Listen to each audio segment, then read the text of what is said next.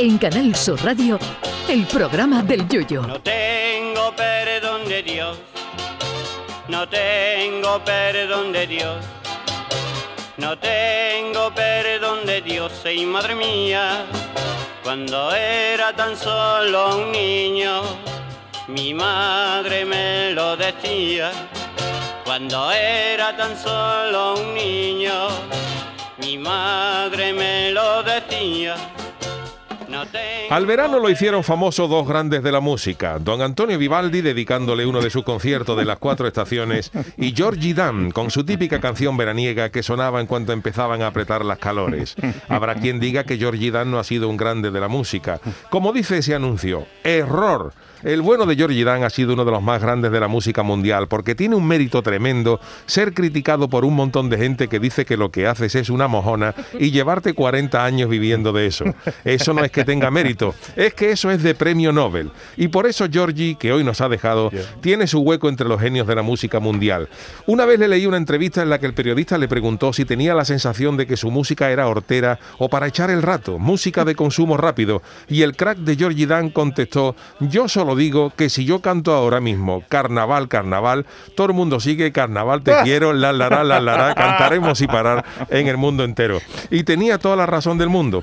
Además, otro de los méritos del Georgie Dan del gran Georgie Dan es que fue un adelantado a su tiempo porque se labró su carrera antes que llegaran los ofendiditos a este planeta. Hoy el negro no puede sería racista. Hoy Georgie Dan sería acusado de denigrar la imagen de la mujer llevando bailarina florero, como dicen algunos. Hoy el chiringuito sería un himno machista. Cuando Georgie Dan cantaba eso de las chicas en verano no guisan ni cocinan, se ponen como locas y prueban mi sardina. Y la barbacoa, y la barbacoa hoy sería puesta en entredicho por el ministro Garzón por incitar a la juventud tú a comer grasa saturada. De buena te has librado, Georgie, retirándote antes de tiempo. Georgie Dan es de esos músicos, de los millones de músicos que hay en el mundo que hacían la música que necesitaban para vivir, no la que realmente les gustaba. Porque el tan criticado Georgie, que hoy nos ha dejado, mm, eh, era un excelente músico de conservatorio y se especializó en clarinete, aunque también sabía tocar el saxofón y el acordeón. Un amigo mío tuvo la oportunidad de verlo en una actuación en una caseta municipal, no recuerdo si en San Fernando o en Chiclana, en una de esas muchas ferias de verano. Y tras el pertinente show de gachonas bailando y los hits veraniegos de toda la vida, el bueno de Georgie cogió el micro y dijo, y ahora si me permiten ustedes, vamos a hacer un poquito de jazz.